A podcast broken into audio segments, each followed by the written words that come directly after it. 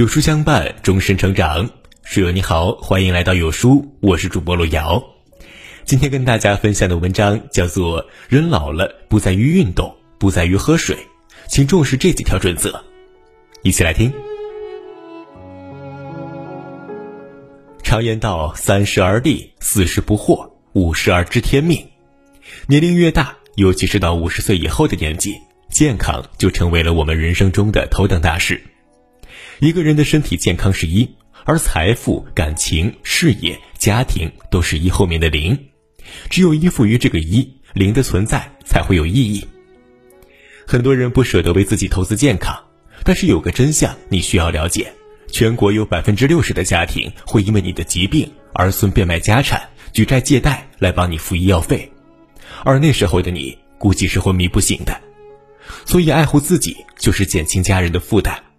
所以，今天我们讲一下养生，为许多朋友搜罗了一些长寿小秘方，遵守好这些长寿小规则，就能够帮助我们远离疾病，轻轻松松的保持长寿。长寿准则一：调节情绪，莫生气。养护肝脏，稳定血压。《黄帝内经》中讲到，人有五脏化五气，一生喜怒悲忧恐。喜在五脏属心，怒在五脏属肝，悲在五脏属肺，思在五脏属脾，恐惊在五脏属肾。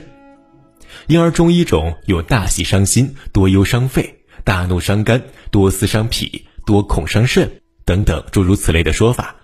经常生气的人，虽然在发怒的一瞬间宣泄了情绪，释放了压力，可身体就像是我们心灵的记事本，每一次伤害都在无形中影响着我们的健康。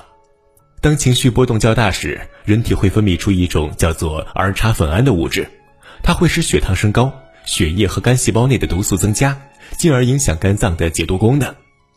所以，我们经常能看到身边那些情绪不好的人，一般肝脏功能也比较弱。而他们对于疾病的思虑、忧伤，也使得脾肺受到损伤。在这样的恶性循环下，五脏中有三脏都将受损，久而久之，人的气色将变得暗沉，再也没有了年轻的活力。所以，为了我们更加有朝气，保持长寿，大家一定要平静地对待生活中的琐事，少生气，多微笑。不论遇到什么事情，我们都应该淡然处之，从容面对。有问题就解决，解决不了就放下。如此才能为身体打好健康的基石，才能在未来的日子里随心而活，不辜负自己，不拖累儿女。长寿准则二：饮食有节，莫多吃，养护肠胃，预防肥胖。民间有句俗语：“民以食为天”，吃饭是我们每个人每天需要做的事情。面对美食，有些人浅尝辄止，有些人呢却非要吃到直不起腰才肯作罢，美其名曰不浪费粮食。可是这样的饮食习惯会对我们的身体产生很大的潜在危害。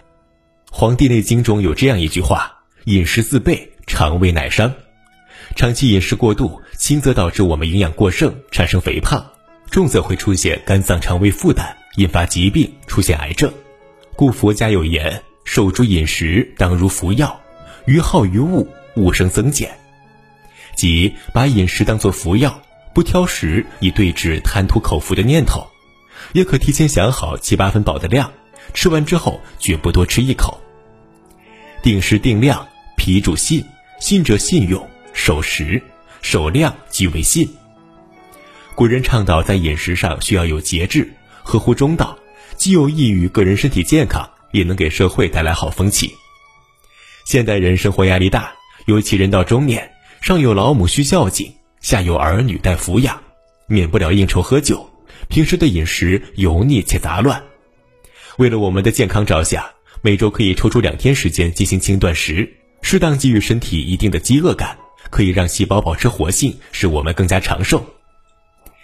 长寿准则三：起居有常，莫电子产品不离手，避免熬夜，保持睡眠。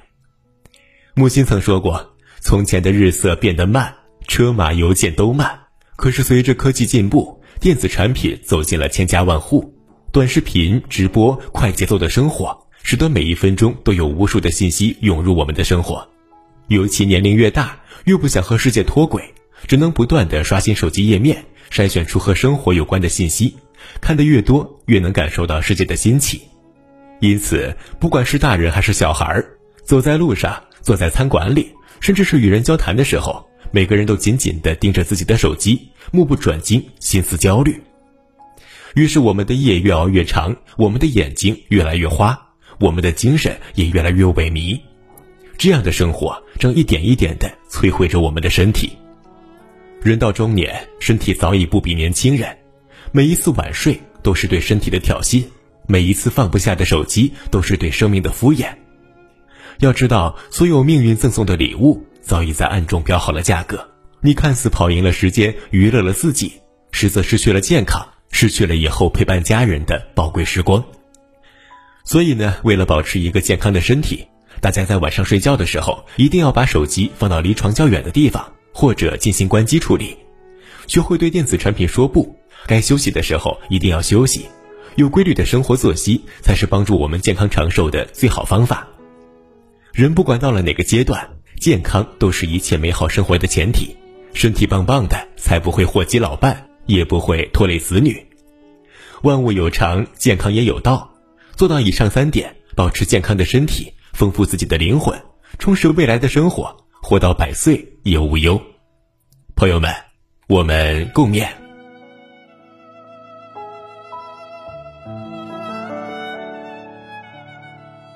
好了，今天的文章到这里就跟大家分享结束了。如果您喜欢今天的文章，或者有自己的看法和见解，欢迎在文末留言区和有书君留言互动哦。想要每天及时收听有书的暖心好文，欢迎您在文末点亮再看。觉得有书的文章还不错，也欢迎分享到朋友圈，欢迎将有书公众号推荐给朋友们，这就是对有书君最大的支持了。明天同一时间，我们不见不散，拜拜。